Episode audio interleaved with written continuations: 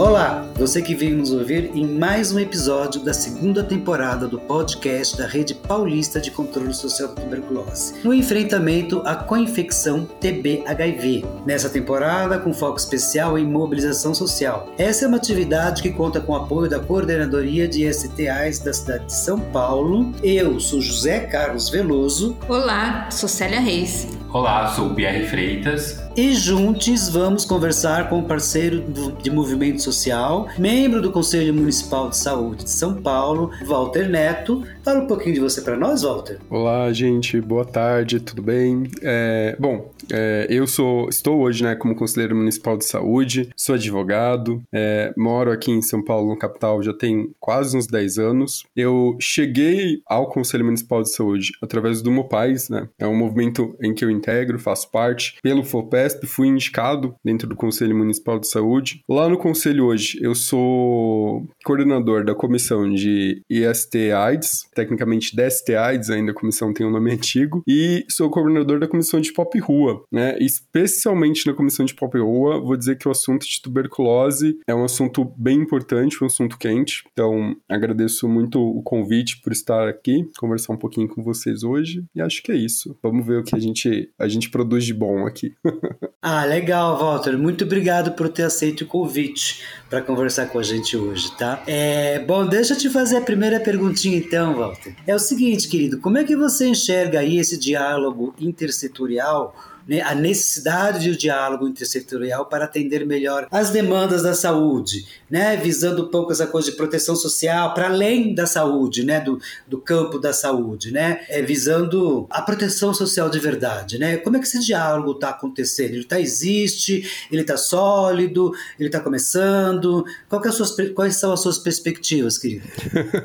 Olha, eu vou dizer que é, eu, eu pessoalmente, né, acho, obviamente, esse diálogo importante, só que eu acho que ele está ainda numa fase muito, muito, muito incipiente hoje no Brasil, infelizmente. Né? E mesmo pensando, eu sempre falo, especialmente quando a gente olha só né, dentro da, de uma gestão, parece que quando você pensa nas áreas, você está pensando em países diferentes, né? entidades diferentes, assim, é, espaços que estão separados por um, um oceano enorme, inalcançável né, de desinformação. É, e é curioso isso. Acho, acho que, por um lado, isso talvez seja um um, reflexo, né, de por muito tempo, apesar da não necessariamente isso estar refletido na ideia de fazer política, mas talvez dentro da ideia do como cumprir as políticas, né, a gente sempre teve uma visão muito fechada. E eu vou dizer que eu digo isso assim, porque na ponta em especial a gente sente muita falta desse diálogo, né? Acho que a gente tem um marco significativo recente que foi um acordo entre os SUS, né, para aproximação, é, mas ainda hoje na ponta eu eu vejo e acho que esse diálogo ele tem muito, muito, muito que avançar para se aprimorar, né?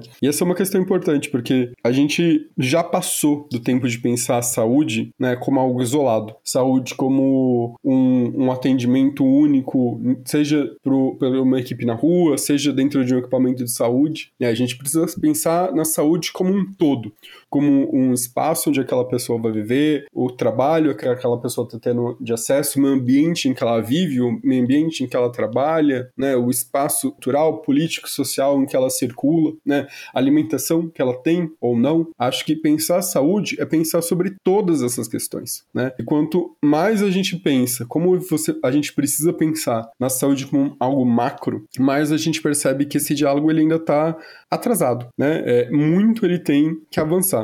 Então, eu acho que ele ainda está em um ponto muito inicial. A gente tem muito que avançar, né? E eu espero que avance. É, e acho, inclusive, que muitos desses avanços eles acontecem mais por pressão da sociedade civil. Eu tenho uma impressão né, que mesmo que a gestão perceba, né, os gestores públicos percebam uma, uma distância, muitas vezes eles pouco fazem para correr atrás, né, desse espaço entre as secretarias. Você vê muito, muito boa vontade entre os trabalhadores, mas eu sempre falo, a gente precisa de uma ligação, né, de pensar uma comunicação, de pensar uma união, uma estratégia de união quando a gente está pensando nesse diálogo intersetorial. Pois é, eu, eu, eu, eu tendo a concordar com você, Walter, até porque as, as coisas que vêm de cima não significam que vão se realizar aqui no território. Né? Essa questão do SUS e SUS, por exemplo, é uma coisa que já faz uma década que a gente está brigando. Né? O Ministério promove cartas de articulação conjunta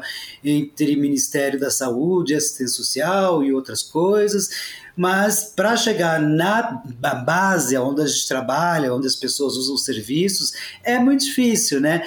Aí a gente viu como foi difícil aqui em São Paulo, né?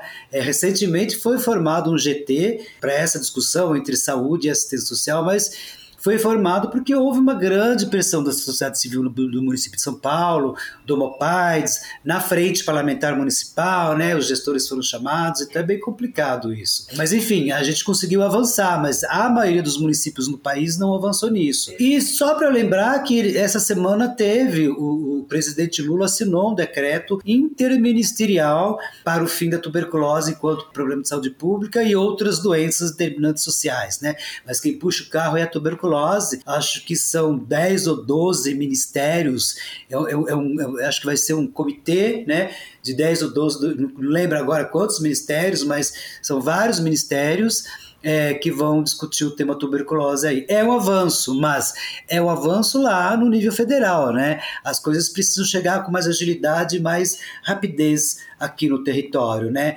É, de preferência que a sociedade civil não tenha que trabalhar tanto e se esforçar tanto para que isso aconteça, né? Que isso tenha um fluxo normal, né? Mas enfim, querido, acho que a Célia tem uma pergunta para você aí. Olá, Walter. É, então, o que você tem a nos dizer sobre o contexto de transformação digital e o acesso universal à saúde?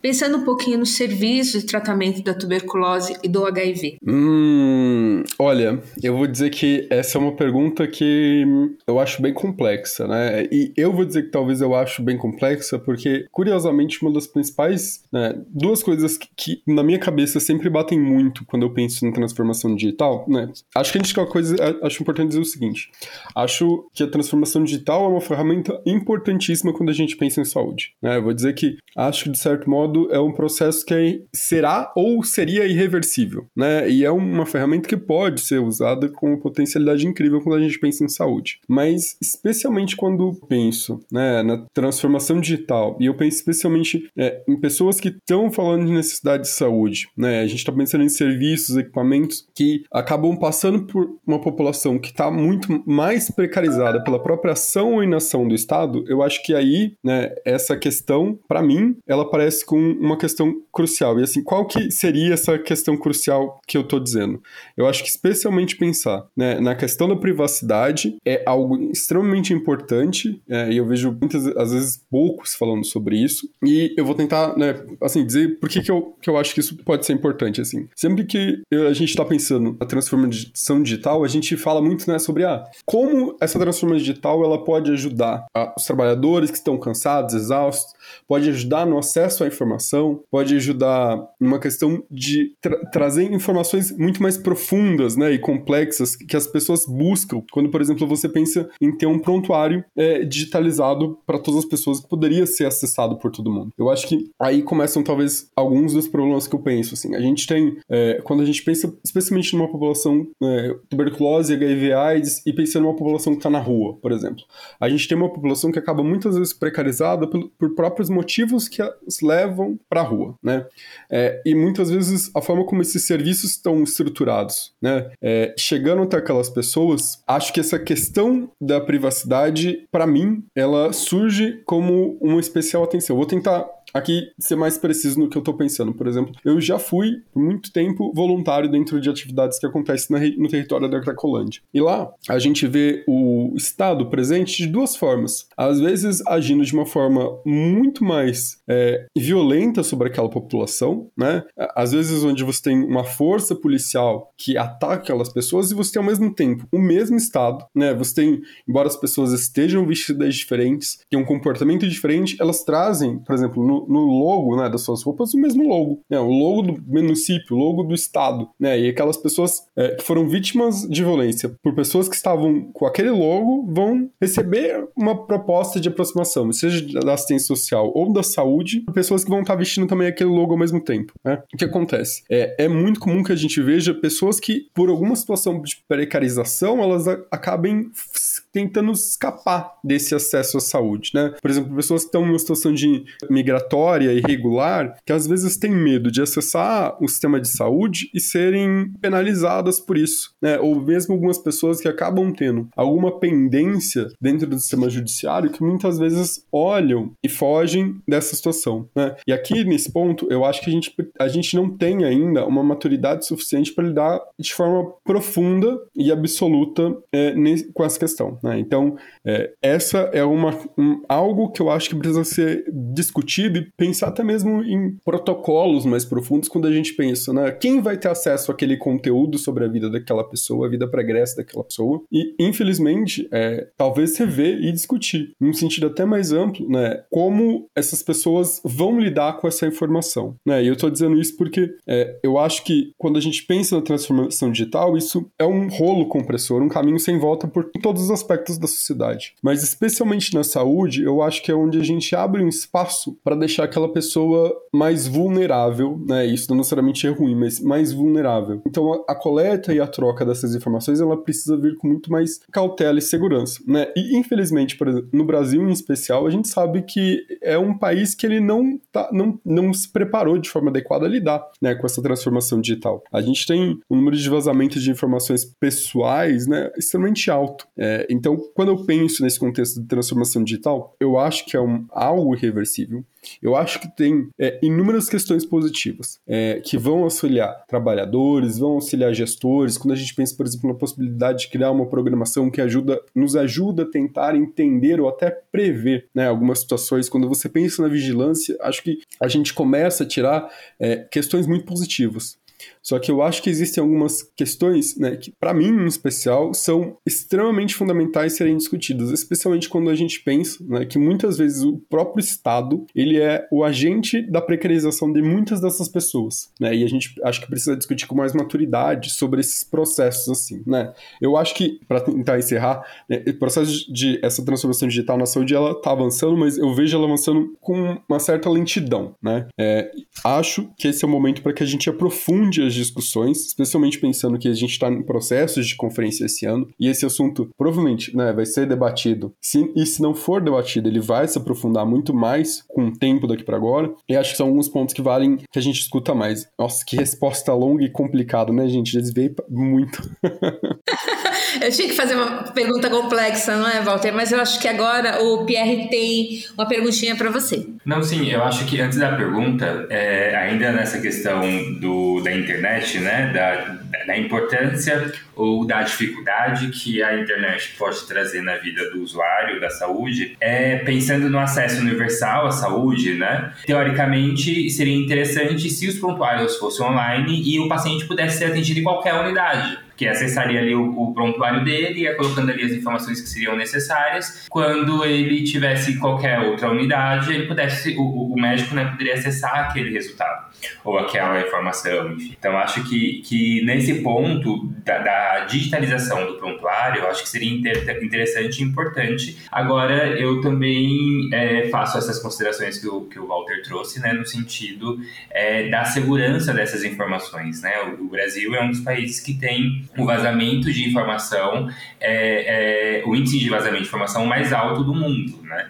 É, então, eu acho que o, o, Estado brasileiro, né, e aí os municípios, o Estado, o Estado e a União precisa pensar em estratégia para que isso seja de fato garantido, né? Isso para além dali do atendimento do, do usuário ali numa consulta online, né? Porque eu, eu tenho minhas ressalvas enquanto a isso, enquanto esse atendimento virtual aí. Mas é, agora pensando na participação, né, e no controle social, qual é a importância desse espaço é, de participação da sociedade hoje e como é a sociedade pode contribuir para a melhoria na saúde, né, no, no acesso à saúde. Olha, Pierre, é, eu acho que a discussão sobre participação social né, é uma discussão muito profunda, assim. Eu, pessoalmente, eu, eu vejo com uma certa tristeza né, é, a, o distanciamento que a, que a sociedade tem dos espaços de participação, né? E acho que existem aqui inúmeros motivos, né? A gente está falando de uma população que, em geral, é, não tem tempo, né? É, não tem disponibilidade é, de tempo suficiente para estar naquele espaço, para discutir, mesmo que aquela discussão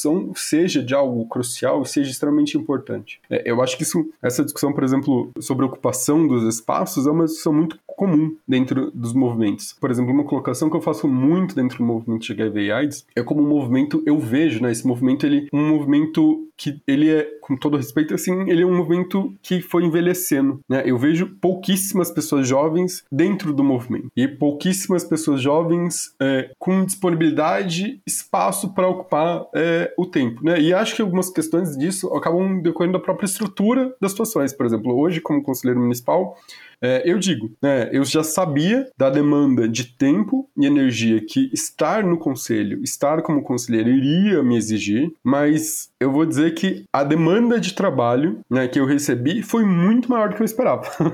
Ainda assim, né, e quando você pensa que essas pessoas precisam estar ali, nesse espaço, de forma voluntária e ter uma enorme disponibilidade e flexibilidade do tempo, eu acho que aqui é onde a gente começa a encontrar né, vários obstáculos. É, eu não sei se existe existe uma resposta para como resolver tudo isso, né? Mas eu vejo, além dessa questão também, uma questão que eu acho que hum, algumas vezes pode acabar é, afastando as pessoas da discussão é que às vezes a gente tem, é, existe uma certa tendência dentro desses espaços é, de controle social de que eles se tornem espaços onde se cria uma certa. Hum, como eu posso colocar isso? Eu acho que uma, uma certa presença de grupos né, que se agrupam e se repetem é, sem que haja, né, dentro daquele espaço, uma circulação natural mais possível é, de pessoas, de ideias, de opiniões, né? É, e às vezes acho que isso acaba infelizmente, servindo como até um, um dificultador, né? É, eu,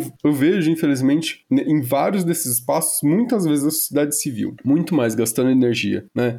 Entre discussões internas do que buscando encontrar né, um enfrentamento sério às políticas públicas que a gente acontece, né? E eu, isso acontece em, em, vários espaços. Quando a gente pensa em saúde, assistência social, né? E acho que a gente tem aqui inúmeras questões, né? A participação da sociedade civil é extremamente importante. O que eu sempre fico olhando e pensando é como tentar fazer essa participação ser melhor, né? mais efetiva, mais eficiente. É, a gente vê, infelizmente, muito desses espaços, seja por ação né? ou inação, especialmente da gestão, acaba gerando um esvaziamento, incentivando algumas vezes discussões internas que acabam gerando conflito, esvaziamento daquele espaço, que ocupam um tempo impedem que muitas vezes aquele grupo ele se debruce sobre algo que deveria, ele deveria se debruçar. Né? Eu acho que pensando, pensar na, na participação social da sociedade civil dentro de Conselho de Saúde hoje é, é algo que eu vejo como complicado, é algo complexo, né? Eu acho que é extremamente importante, mas eu acho que a gente precisa, inclusive, repensar, né? Como fazer a sociedade ficar mais próxima desse espaço. É, isso acho que é uma, é uma questão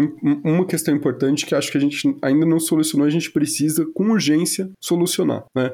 Para que a gente consiga é, ter um, uma pressão popular uh, que aconteça no modo a se ter cobranças sobre políticas que precisam ser executadas na ponta e não apenas uma pressão que venha de modo às vezes institucional, né, sobre políticas que não vão trazer um melhoramento na situação da, da saúde da população como um todo. Acho que essa é uma questão bem complicada ainda. Ô Walter, você não acha que essa falta ou essa dificuldade de participação da sociedade, né, no, no, na melhoria ou no controle social da saúde, isso passando por vários níveis, né, não precisa necessariamente estar participando ali do conselho do conselho municipal de saúde, mas participando do conselho gestor da, da unidade onde a pessoa é atendida. É, você acha que isso não tem também uma dificultação né, dos, próprios, dos próprios funcionários né, da saúde é, na base de escutar é, a sociedade civil para a melhoria do sistema como um todo? Isso é um ponto. E um segundo ponto, de a, a, a sociedade civil, né, na verdade nós como um todo, é, nós não somos é, educados para exercer a nossa cidadania porque eu acho que participar desses espaços de construção ou de melhoria, tanto da saúde quanto do, do da assistência social, da habitação, do trabalho, enfim, isso tudo depende de uma participação da sociedade, né? A sociedade, essas, esses serviços é, só vão conseguir, ou melhor, só vão melhorar se tiver uma participação nossa, né, nesses espaços. E é a partir do momento que a gente não tem um incentivo ali para o exercício da nossa cidadania, isso pensando já desde criança, né? Desde quando a gente está lá na escola, no pré, no ensino fundamental, no médio, enfim, na, na faculdade propriamente dita, né? É, a gente em nenhum momento é, é incentivado a, a participar desses espaços de discussão. É, esse é um outro ponto. E um outro ponto é também como que, a, de uma certa maneira, a mídia de, demonizou o sistema de saúde, né? Porque até então é, a mídia sempre fala de uma forma negativa do, do sistema de saúde pública, né? É, é raro a gente ver algumas matérias, algumas notícias que potencializa esse sistema, né? Justamente para beneficiar o sistema privado da onde as pessoas também não participam desse espaço, né? Porque daí eu estou pagando, por mais que eu estou pagando, deveria ali cobrar ou exigir uma melhor é, atendimento, eu também não, não faço isso. Quando eu faço, faço denúncias ali pontuais na ouvidoria e ponto para resolver um problema específico e pontual, mas não para melhorar de fato o sistema também privado, né? Então, você acha que é, como que a gente poderia pensar assim, em ações onde incentivasse as pessoas a exercer sua cidadania no contexto do controle social é, do SUS, do SUAS e de outras políticas públicas? Olha, Pierre, eu vou dizer que não sei se eu consigo pensar em uma solução imediata e efetiva. Né? Eu acho que é, sua colocação traz né, várias situações que eu pessoalmente vejo assim como, como verdade. Eu não sei se existe uma uma dificultação direta por, pelos, por parte dos trabalhadores, mas eu acho que a gente tem todo um sistema, muitas vezes, que age como um desincentivo. Eu normalmente penso o seguinte, assim, quando você pensa, por exemplo, na, naquele serviço, na, que te leva um usuário a fazer uma reclamação daquele serviço de saúde, né? Por exemplo, a gente, a gente tem uma questão crônica, acho que de, pensando no município de São Paulo, de acesso às agendas, né? E o que, que aquela pessoa vai querer? Aquela pessoa vai querer consulta. Essa pessoa, ela vai é, lutar, talvez, né? Ela, o que, que é mais fácil para ela? Querer ou esperar que se busque uma contratação imediata, busque uma organização, alguém que atue naquele equipamento, né? E que coloque um, um profissional de saúde para atendê-la, ou entrar numa longa disputa com o poder público sobre discutindo sobre contratação, né? É,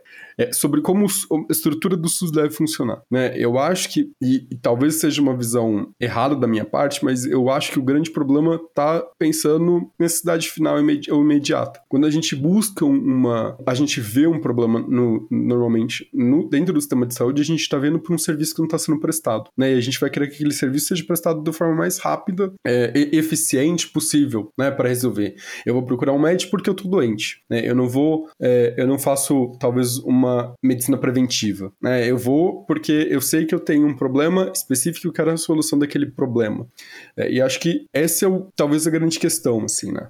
E, e, eu acho que existe, sim, uma demonização e eu acho que existe é, um, todo um jogo, né, que é, muito mais complicado. Fazer com que as pessoas vivam, por exemplo, né, esse, esse espaço democrático, é, é por exemplo, é isso que eu estava falando, você vai ter que pedir para aquela pessoa que ela se disponha, né, ela tenha disponibilidade, abrir mão desse horário de trabalho, é, porque é especialmente aqui que né, essas reuniões vão acontecer. Essas reuniões vão acontecer durante o horário de trabalho, durante um dia de semana. A gente muitas vezes não tá nem falando para ela que ela abra mão de um horário de descanso. E aqui acho que começam a entrar as, as grandes limitações, assim. Né? Quem são as pessoas que normalmente vão ter uma maior disponibilidade para estar tá, né, aqui é, e vão, ou vão ter até uma disponibilidade, vão achar que isso é importante e vão escolher, escolher às vezes fazer, né? Escolher esse, esse sacrifício, dizer, olha, né, eu, ou ter a liberdade, talvez, desse sacrifício. Então, eu acho que é um problema grande, assim. É, acho que a gente precisa, assim, sentar, né, e, e, e talvez rediscutir com todo mundo é, sobre a importância da participação social, né. É, só que, ao mesmo tempo, é, muitas vezes essa participação social ela, ela é algo complexo e a gente precisa reconhecer isso, né. Hoje, por exemplo, a gente vive num país, por bem ou mal, né, ele acaba, acaba sendo polarizado e muitas das discussões se polarizam. Essa semana, por exemplo, eu tive uma discussão sobre em uma região, um território específico, a gente foi discutir sobre a população de rua e eu não, não vou negar, né, chegar até lá, o meu maior medo é, da discussão era que os usuários da região, porque primeiro a gente chegou e não tinha, não tinha pessoas tão, né, em situação de rua ali discutindo, eram pessoas que moram no território discutindo sobre a saúde da população de, de rua ou, ou população moradora de área livre é, da do território. Né? Então, um dos primeiros medos, meus maiores medos da discussão era que a gente fosse para um campo de uma discussão higienista, que é infelizmente o que acontece. Quando muitas pessoas dizem, ah, mas, né, embora eu acho que seja importante ter esse equipamento específico, eu não quero esse equipamento perto de mim, né, porque ele traz um grupo de pessoas para próximo de mim que eu não quero. É, então, eu acho que talvez eu até tenha me perdido aqui. mas acho que essa discussão sobre a, participa a, participação da sociedade civil é extremamente importante. Eu, pessoalmente, vejo é, algumas vezes essa, essa participação como esvaziada. Esvaziada no sentido em que a própria população às vezes não entende a importância da discussão como um todo. Né? Acho que a gente precisa de uma nova repactação é, e precisa trabalhar a importância né, sobre o, o que significa um controle social e o que significa a estrutura do SUS. Acho que talvez esse seja um, um ponto assim fundamental pensando, né? Relembrar a sociedade sobre o que é o SUS, né? A gente passou uma, pela pandemia agora, a pandemia do Covid e a gente entendeu a importância do SUS, né? Ouviu um pouco da importância do SUS. Acho que olhar para como o SUS foi desenhado, entender por que é importante a participação dos usuários ali, né? Porque é importante o controle social, acho que e trazer mais luz sobre esse ponto talvez seja uma boa questão, né? um bom ponto inicial para lidar com um preparo maior da sociedade civil para estar tá dentro desses espaços, no, pensando nos conselhos de saúde.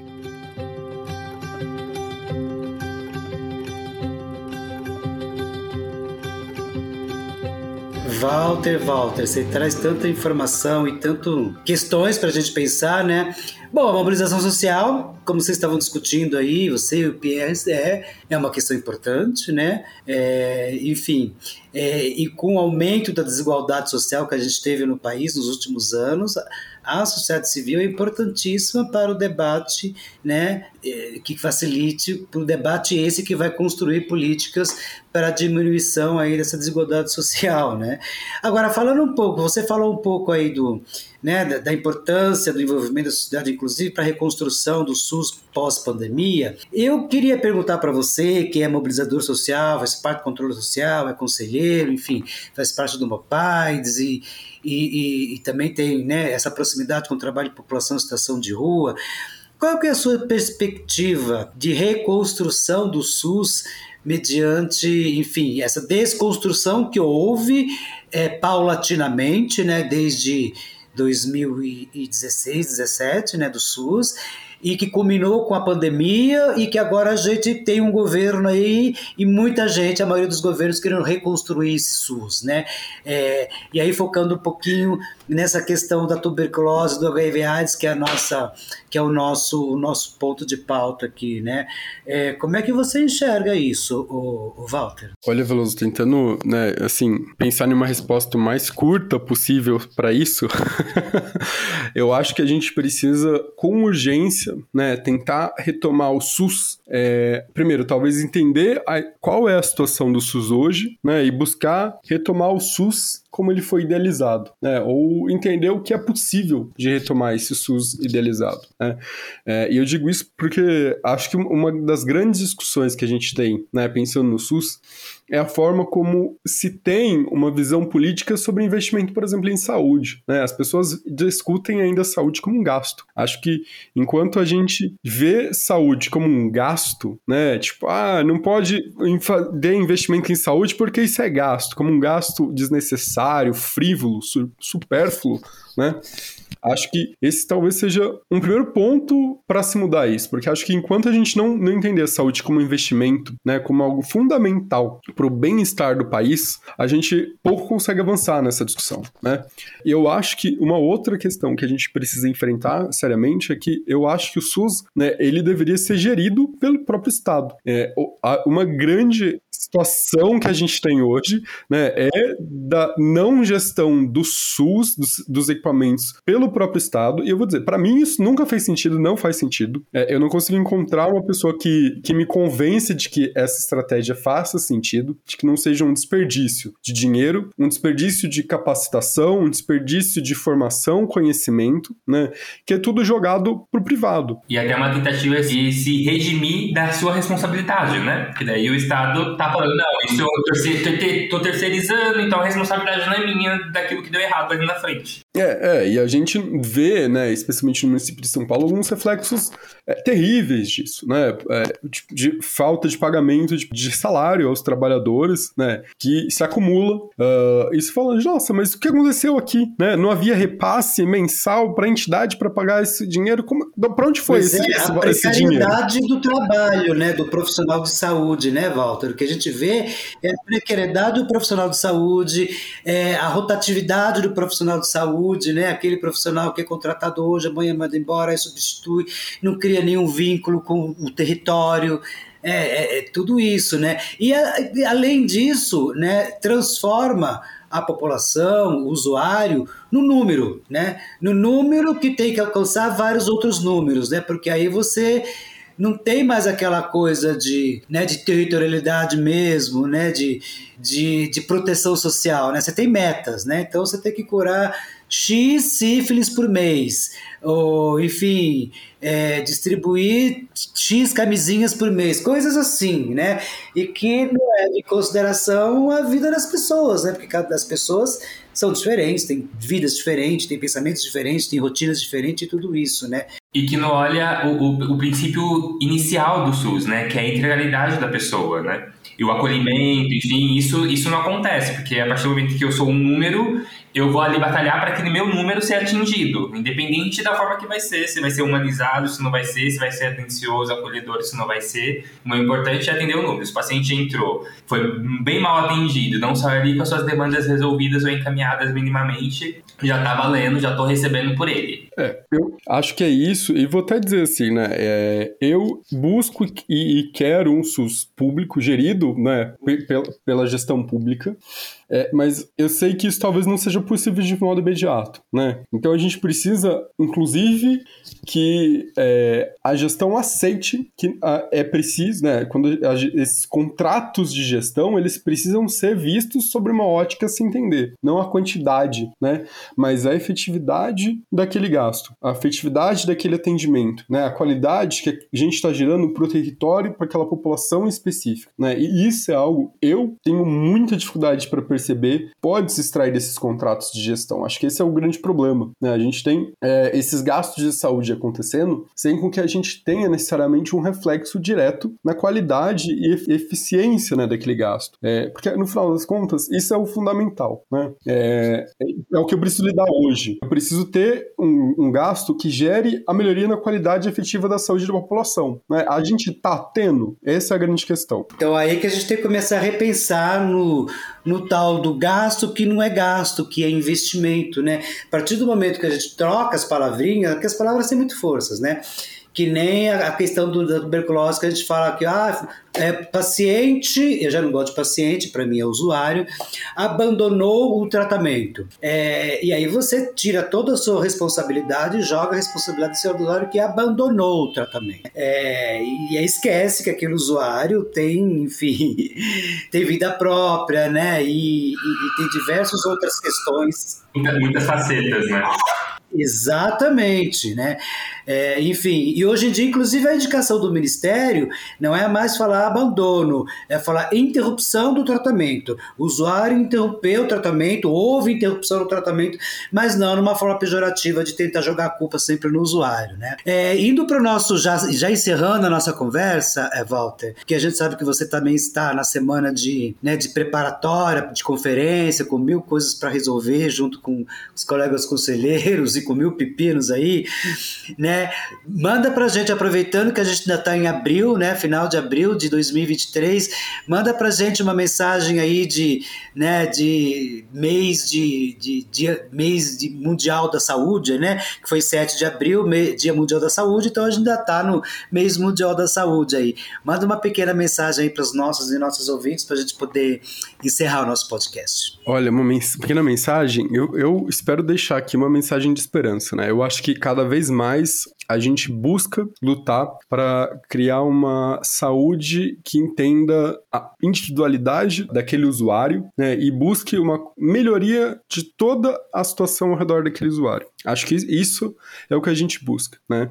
E acho que a gente pode entender que esse caminho ainda é longo, né? A gente está passando, infelizmente, muitas vezes a saúde ela foi construída de uma forma como controle, é, uma forma é, de, de, poder, né? Vendo uma pessoa, um tipo de corpo em específico, a gente tem muito para reconstruir pensando em saúde. Então, a gente está dentro de meio de um processo que é longo, né? Mas vai, vai dar um resultado incrível. A gente vai chegar lá. Né? Vamos continuar lutando. Legal, Walter. Obrigado. Célia? Com esse estímulo, né, essa esperança, com bastante referência, né, importante para nossa reflexão e agirmos. Eu só queria lembrar que tuberculose tem prevenção, tratamento e cura. Obrigado, Walter, Veloso, Pierre e toda a equipe e todos aqueles que nos estão ouvindo. Obrigado, Célia. Pierre. Obrigado, Walter, pela participação, enfim, pela é, é, contribuição aí na reflexão de um, de um SUS melhor, né, para atender mais pessoas e com qualidade. Obrigado. Walter, querido, obrigado pela sua participação aqui, foi muito bom. É, é eu tenho certeza que todos nossos nossos ouvintes e ouvintes vão gostar. Enfim, né? Só lembrando que essa é uma atividade com apoio e financiamento da Coordenadoria de IST HIV AIDS da cidade de São Paulo. Né? A gente, além dos nossos podcasts que a gente tem é, mensal, com convidadas, convidados e convidades, é, com diversos temas é, transversais à tuberculose e à coinfecção TB-HIV. A gente também tem uma live mensal com, com, os mesmos temas ou com temas diferentes, mas sempre temos uma convidada ou um convidado ou um convidado para conversar sobre tuberculose e acesso universal à saúde, direitos humanos, enfim, é, uma série de, de temas aí. Né? É, além disso, a gente ainda também tem a nossa roda de conversa, que a gente também promove uma vez por mês em alguma organização, alguma instituição que, que entra em contato com a gente, que chama, na maioria das organizações parceiras, e, e que a gente está aí é, é disponível para ir até as organizações e conversar, nem que seja com os usuários ou mesmo com os profissionais né, de saúde, enfim, né, esse é o objetivo aqui do nosso projeto, né. Bom, foi muito bom conversar com vocês. A gente tem então o nosso a nossa página no Facebook, né, é Rede Paulista de Controle Social da Tuberculose, arroba Rede Paulista TB, e a gente também tem o nosso canal no YouTube, então nossos vídeos e as nossas lives. Também Rede Paulista de Controle Social da Tuberculose ou arroba Rede Paulista TB. Pessoal, Walter, muito obrigado pela sua disposição, pela nossa conversa. Foi uma delícia, sempre bom conversar com gente inteligente, né, que entende do assunto e que aponta coisas interessantes é, é, é no caminho aí de um acesso universal da saúde é, e de o fim da tuberculose enquanto um problema de saúde pública. Célia, Pierre, obrigado. Renan, que está aí nos, no, nos bastidores, também obrigado. Gente, até uma próxima.